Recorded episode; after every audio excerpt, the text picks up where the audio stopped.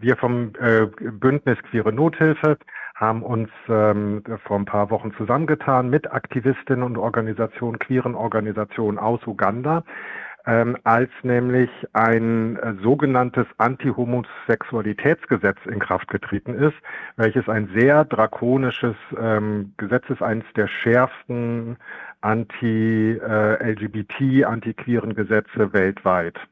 Und äh, da wird, ähm, äh, werden Menschen kriminalisiert, ähm, für ihr Sein, für ihr Verhalten mit drakonischen Strafen bis zu 20 Jahre Haftstrafen und wenn sie sogenannte Wiederholungstäter sind, ähm, also wenn sie schon einmal wegen homosexuellen, homosexuellen Handlungen verurteilt worden sind, kann ihnen auch die Todesstrafe drohen.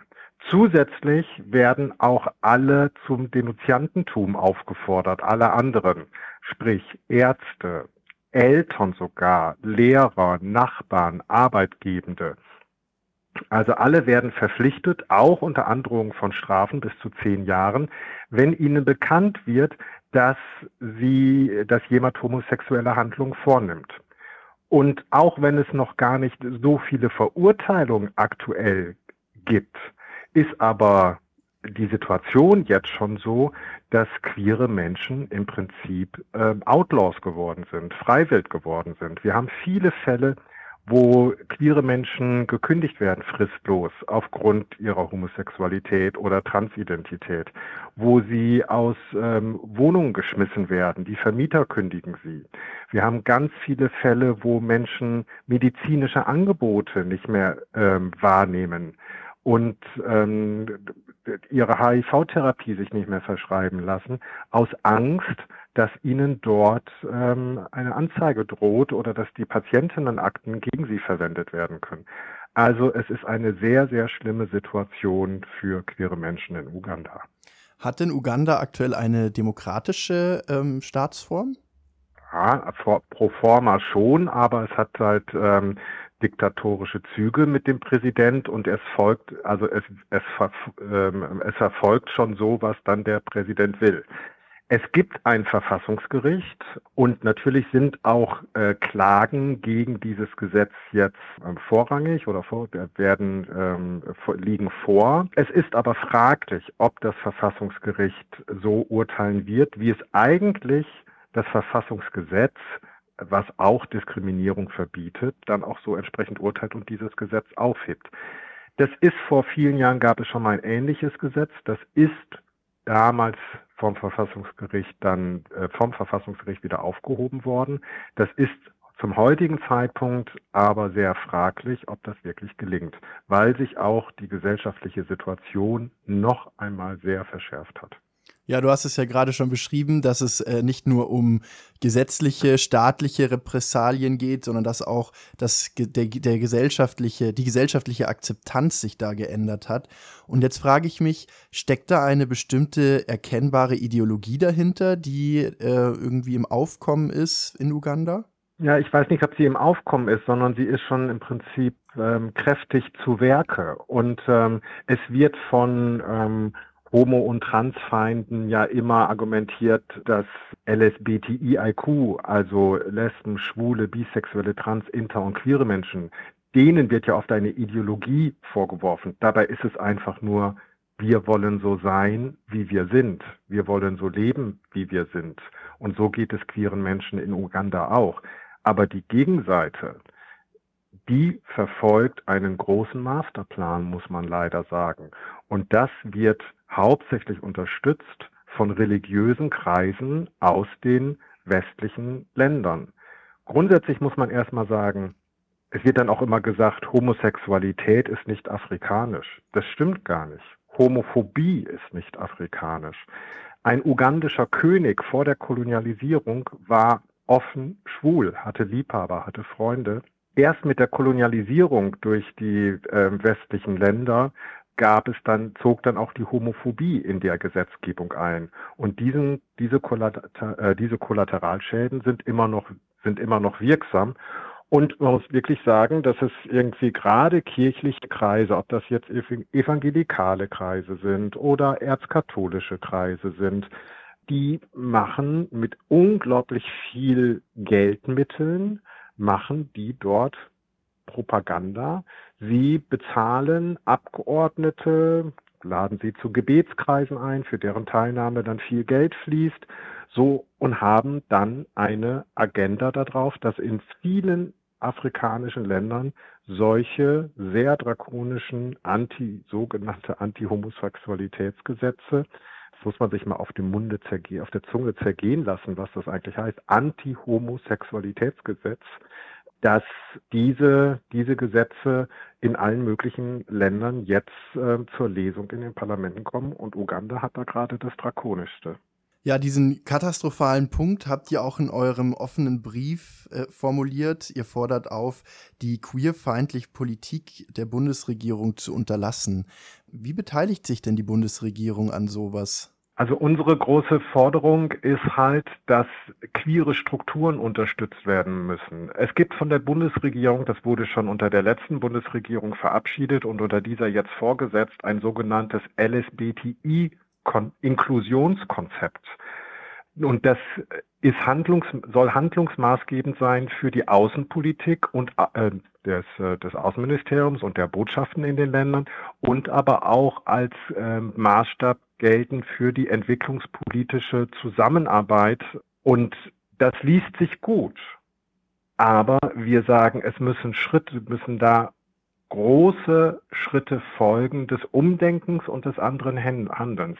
Deutschland ist ein großer Geldgeber für Entwicklungspolitik in Uganda, aber es muss sichergestellt werden, dass nicht Institutionen, Organisationen gefördert werden, die maßgeblich mit dafür verantwortlich sind, dass homophobe und transfeindliche, sind ja eher feindliche, nicht phobe, also der homo- und transfeindliche Strukturen in diesen Ländern eben nicht mehr gefördert werden.